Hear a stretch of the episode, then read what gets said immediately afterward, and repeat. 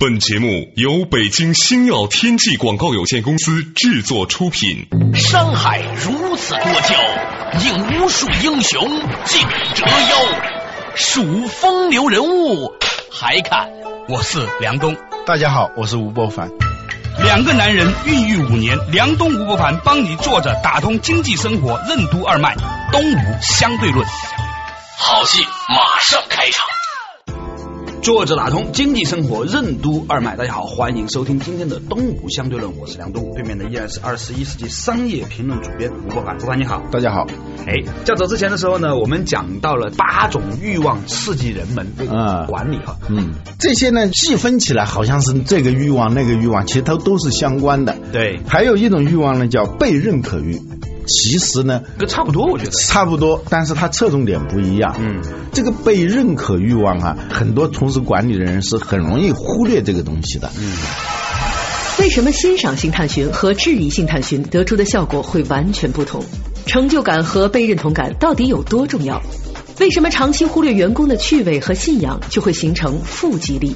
什么是工作第一天现象？激励的技法和心法有什么不同？为什么说心法更重要？声称的理论和使用的理论为什么会产生分离？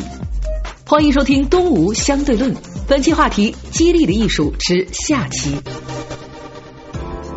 英文中有一个词叫我们经常说 appreciate，就是赏识。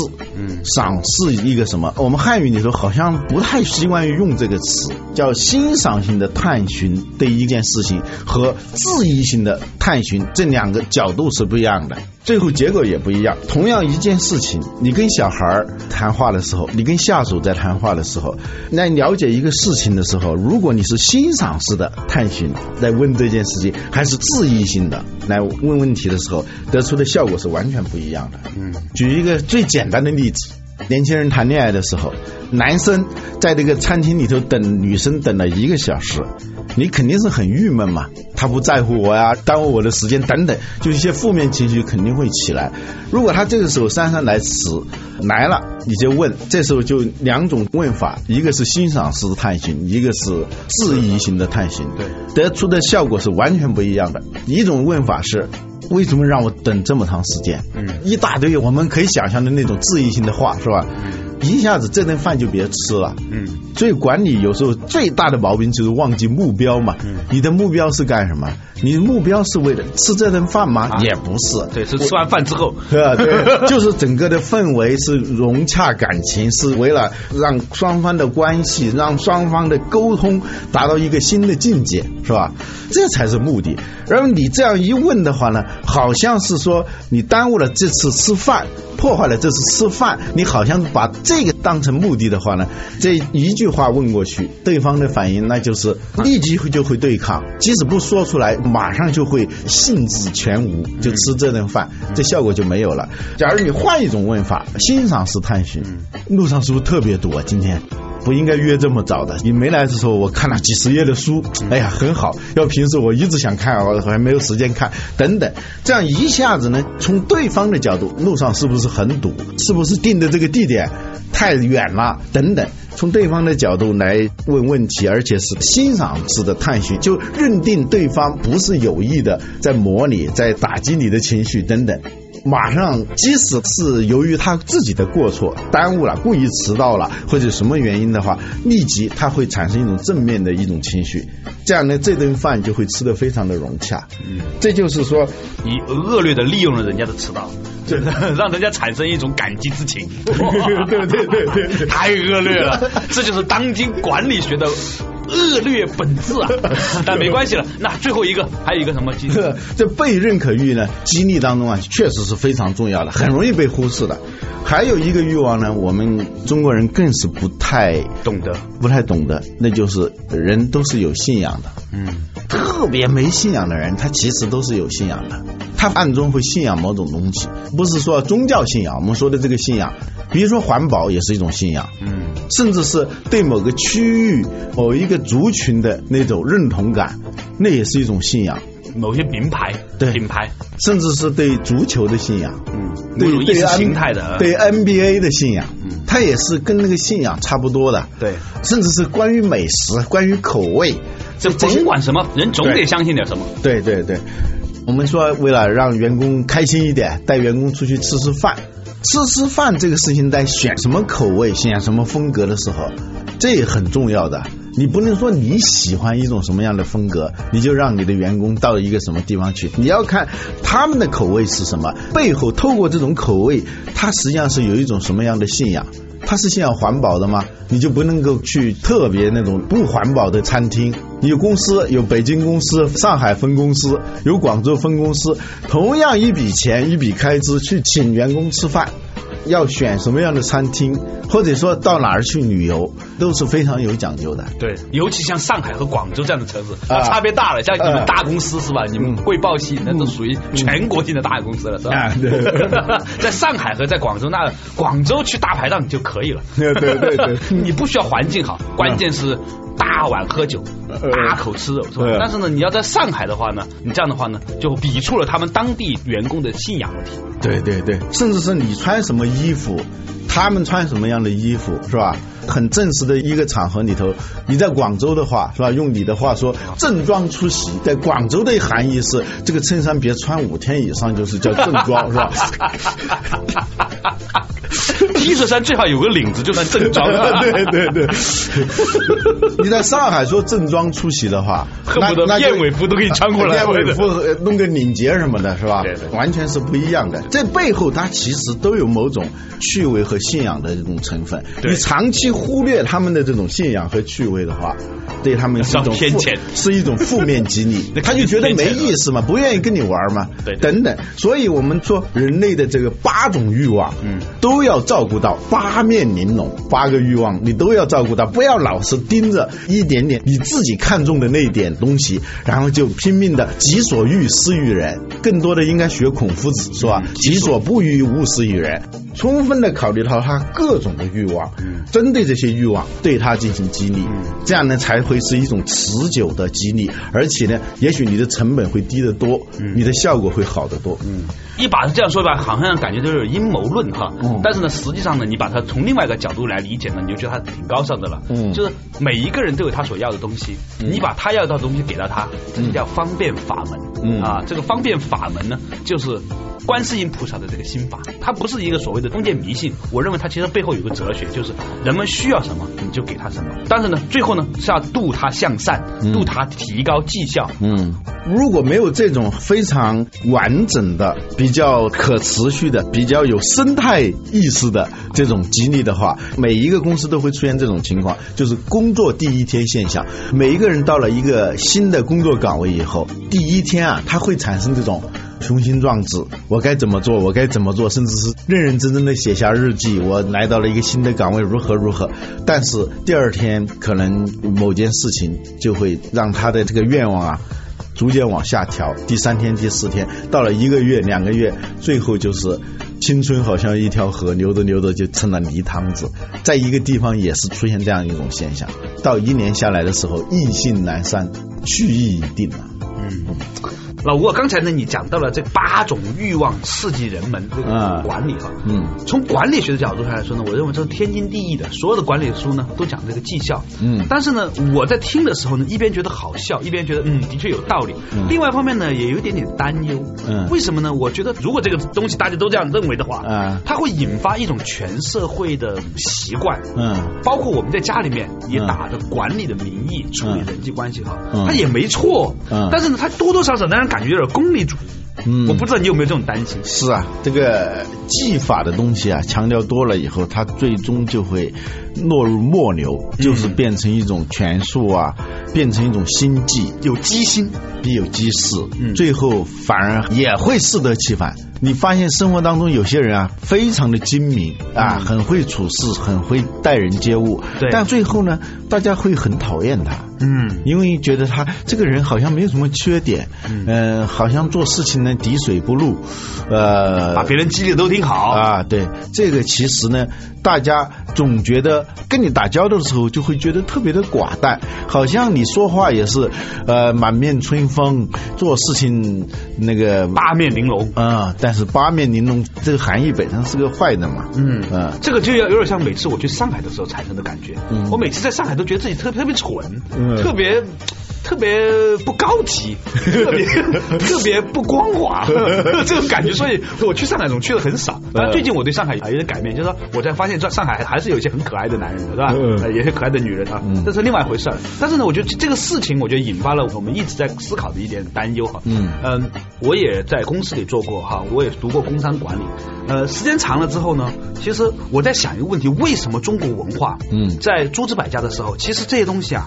你说像墨子啊，像荀子啊，他们都有用，而且呢讲的比现在很多西方的管理学讲的还要好。但是为什么中国文化最后主流的价值意识形态是以孔孟为主流？嗯，这个过去。刚开始中西文化冲突的时候，嗯，就有人说过一句很有名的话，对啊，西人之学，吴国自古有之，西人特种而今之。什么叫种呢？种就是接踵而至的那个种，就跟着来，跟着来，然后把它更精细化了。嗯，呃，这个其实呃，现在我们听起来有点不舒服，这种话就是盲目自大嘛。西方有的我们都有，但是呢，确实我们回过头来看的话，我们中国的传统的文化。话里头啊，对这种人性的洞察，对人性的那种见微知著，那种最大限度的这种利用啊啊，甚至是剥削性的那种利用，啊，对，其实做的是非常到位。本来是很到位。你说在当时的纵横家也好啊，荀子的东西啊，甚至包括墨子，他那种机心是吧？把一个事情做的特别精巧啊，这种做法，哎，但是最后呢，呃，都在这个主流的这个价值观里面。慢慢慢慢的被边缘化。了，实际上也不一定是边缘化啊，就是面上越来越儒家，阳儒阴法啊，就就是彼得圣经说的这种声称的理论和使用的理论的分离，嗯，就一个组织，它最后。越来越声称一种理论，这种理论在我们中国呢，就是儒家。啊，就是温情脉脉、仁义道德，那个那个强调忠孝廉耻。啊，强调这些东西，这叫声称的理论。但是呢，它使用的理能不是这个东西，使用的往往是法家呀，法家的这个法术式那一套东西。对，所以呢，有个说法叫阳无阴法嘛，就外面的是儒家的东西，骨子里头用的是法家的东西。中国最丰富的管理思想应。应该是在法家，嗯，在就儒家之外的那些，呃，从荀子之后开创的那一派，嗯，对，我们说这个激励人，本质上。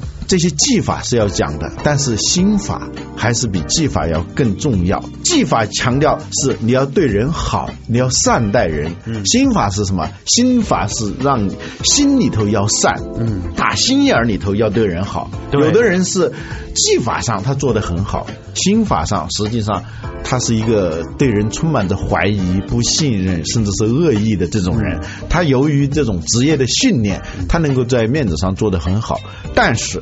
人跟所有的动物都一样，即使是不会说话的小孩，你对他好不好，其实他心里头也是很明白的。对，就是你是技法上对他好，真心的对他好，嗯，他是感触得到的，他不见得说得出来，对，但一定可以感触得到。好，稍事休息一下，就继续回来到东吴相对论。什么是激励的本质？为什么说不想做园丁的木匠不是一个好领导？王道和霸道的区别，为什么就是权力和影响力的区别？为什么说真正有效的激励是让被激励者实现自我激励？管理的最高境界为什么是消除管理者和被管理者的界限？什么是善假于物的管理艺术？为什么很多激励都在实施的过程中变成了负激励？欢迎继续收听《东吴相对论：激励的艺术》之下期。梁东吴不凡帮你坐着打通经济生活任督二脉，东吴相对论。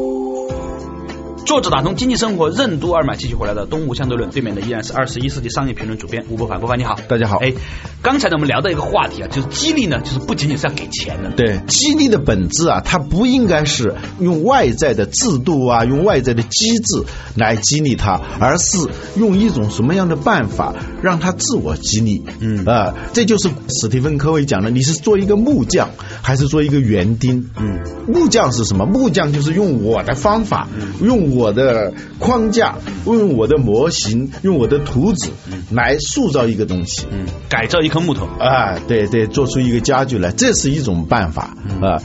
园丁是什么？园丁他不是用一种外在的方法，而是用一种好像是外围的、很侧面的、很边缘的方法。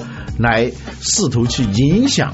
他要改变的东西，嗯，呃，比如说他给他浇水，他给他施肥，他在剪枝的时候是为了它更好的生长，而不是为了简单它改变它。像木匠用锯子锯掉它，和园丁用那个剪刀把一个枝子剪掉，那个目的完全是不一样的。嗯，尤其是对待孩子，嗯，对待孩子有木匠的方法。嗯，很多家长，尤其是一些职业经理人，嗯，他们一般的家庭关系都不是太好。嗯，原因。就是他们习惯了用这种管理的方法，用这种木匠的方法来管理他的家庭，管理他的配偶，管理他的孩子。最后就会出问题，嗯，因为他太强调技法而不是心法，这个就叫我执，对对对，我执，以我的东西来做标准，做标准，来试图去改变安排，去处理一切他周围的事情。嗯。而这个园丁的方法是把自己退到一个相对边缘的一个位置上，嗯。然后用自己的影响力，而不是用自己的权利去改变一个事情。嗯，呃，所以呢。真正的有效的激励，更多的应该是像园丁那样的，而不像木匠那样的。嗯，哎，这就是其实一直以来的叫王霸之争。嗯，你到底用的是王道，还用的是霸道？嗯，对吧？霸道呢，实际上是有外力的。嗯，呃，用技法的。王道呢，还是要用你的品格，对，用个氛围的营造，文化风气的这种改善。王道和霸道的差别，就是约翰科特说的这个权力和影响力的差别。对，呃，我们以前的节目里头也讲到过这个权力和影响力的差别，是吧？太阳跟风打赌，是吧？呃，让一个人把这个棉袄脱下来，对，呃，风呢就是越吹越吹，它就会把那个棉袄就捂得越紧，反而脱不下来。太阳呢，它只是增加它的那个热力，嗯，然后它自动就会把那个棉袄脱下来。嗯，在激励的时候一定要注意，我们更多的要施加一些潜在的一种影响，啊，是大人之道，王道，呃，君子之德风，小人之德草。风是什么？风是。是看不见，但是确实能够感受到，确实能够产生作用的一种力量。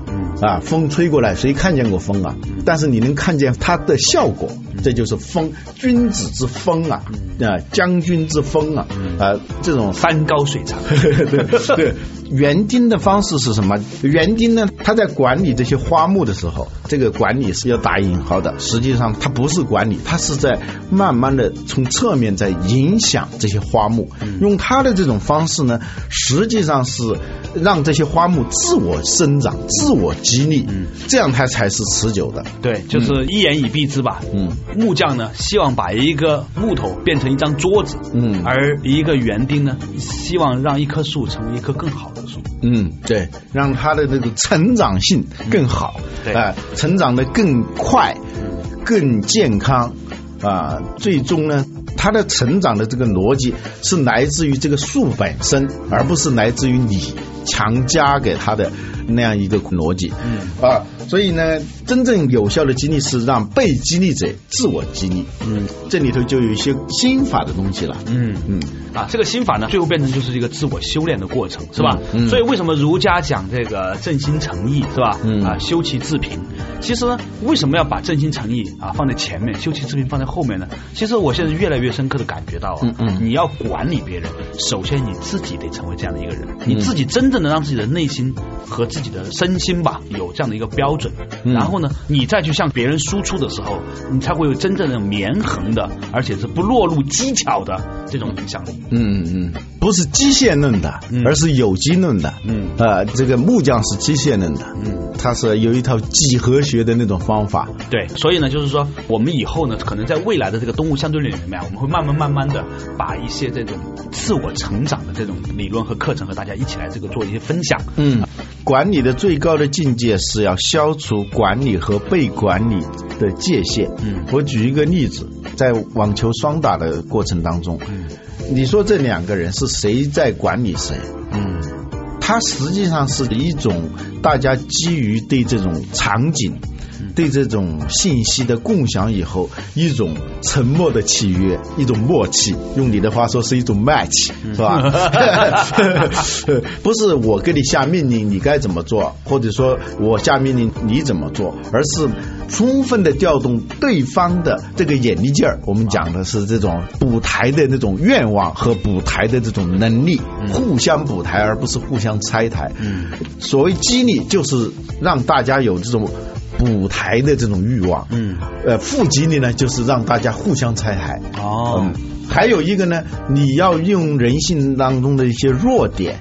去成就你要做的事情，从前提上承认这个东西是不可改变的，但是你通过某种方式能够让这种力量转化成一种正面的力量啊！我们在大学时候上新概念英语的时候都读到过一篇课文，嗯哼说有一个老人他的房子在路边，小学生呢放学的时候经过他的房子的时候啊，都喜欢用捡石头啊就砸他的房子，小孩淘气嘛。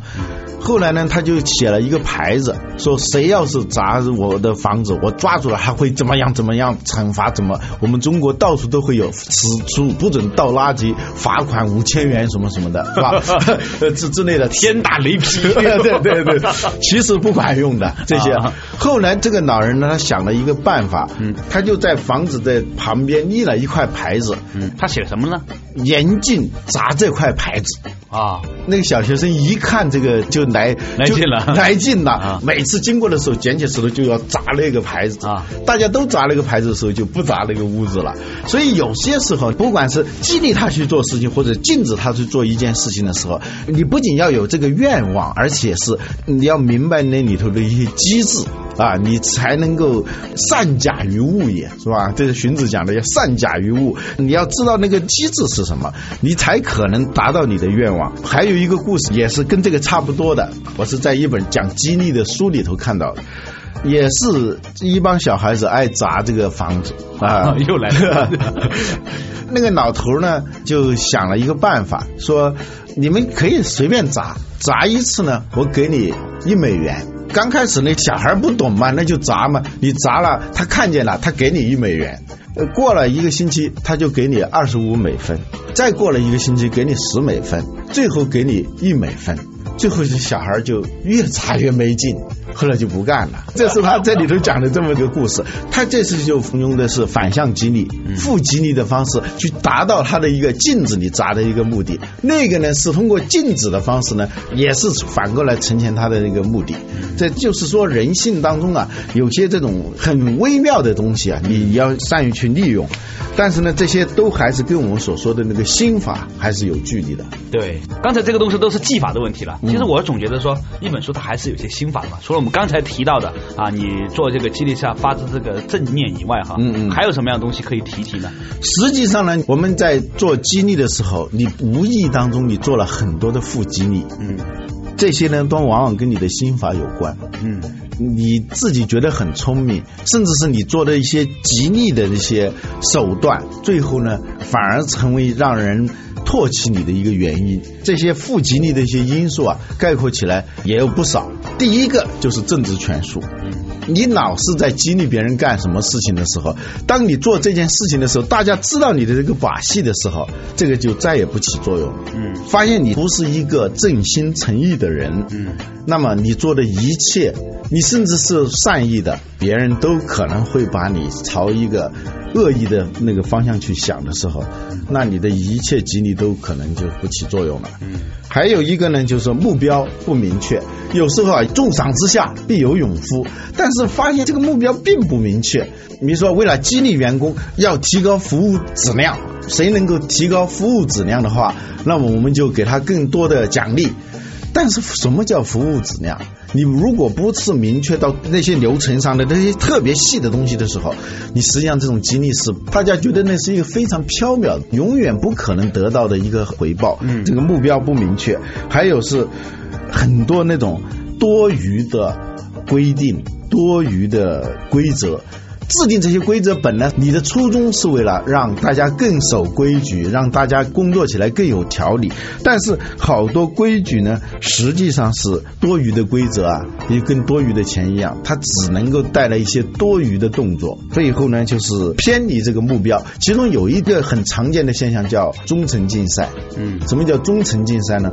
就是大家觉得，如果你所有的规定最后都导向是对老板的忠诚的话，嗯，那么就是大家直奔着这个目标去，而别的东西他不管了。比如说，你老板提倡加班，加班就表示你对公司的忠诚，大家会在八个小时之内根本就不干什么事情，然后把所有的事情都挪到加班的时候去做，那就比谁工作回去晚。还可以报销晚上回去的打车的费用。嗯，而且呢，就对那些真正敬业的员工啊，他是一个负激励的。有的员工啊，他工作效率非常的高，目标非常的明确，他活干完了，他本来可以就按正常时间下班走的，但是在你眼里头，你有可能觉得这个员工是一脸吊儿郎当啊，不忠诚、不勤奋。最后呢，是公司里头特别爱加班的人，往往是效率特别低下的，甚至是非常虚伪的人。最后下班走的人也有这种情况。嗯嗯，比如说低效率的那种会议，还有这种缺乏跟进，还有是不断的改变，想一出是一出。那你这个激励是没有用的。今天说这个事情，呃，是这么干的，过两天又说，呃，应该是那么干的。这样呢，使得你这个激励最后就变成那个碰碰车了。一会儿大家满怀兴致的朝一个地方去，结果一下子改变了，这个车又朝另外的方向走了。这样最后就是变成一种转圈的碰碰车的一种游戏。这种激励呢，最后也是让大家身心疲惫。你说任何事情，大家都不感兴趣。还更恶劣的东西就是欺骗、不兑现，很多事情不管是在物质上的还是精神上的，许多的东西不兑现。这个东西好像很低级的错误，但是常常会犯。还有就是虚伪，嗯，你的行为、你的语言当中啊，透露着一种虚伪的那种气息的话，那么你的任何激励都是不管用的。所以等等吧，还有比如说信息不透明，对员工的那种冷漠，处理事情上不公平，呃，还有就是遇到事情呢，首先想到的是批评，而不是去跟员工一起去解决问题，还有对有些低劣的那种绩效才去容忍的这种态度，因为这个人我认为他不错，虽然他的绩效。很低，但是我还是容忍他的这种绩效等等吧，这都会变成一种潜在的公司病毒，让大家的动力会越来越低，然后动力越来越低的时候，绩效就会越来越差。好，刚才老温又跟我们分享了很多在激励里面我们会常常会犯的一些错误、一些心法的问题啊。总而言之呢，一句话，每个人都要看清楚到底你是什么样的人。好，感谢老吴，感谢大家收听今天的东吴相对论，下一期同一时间再见。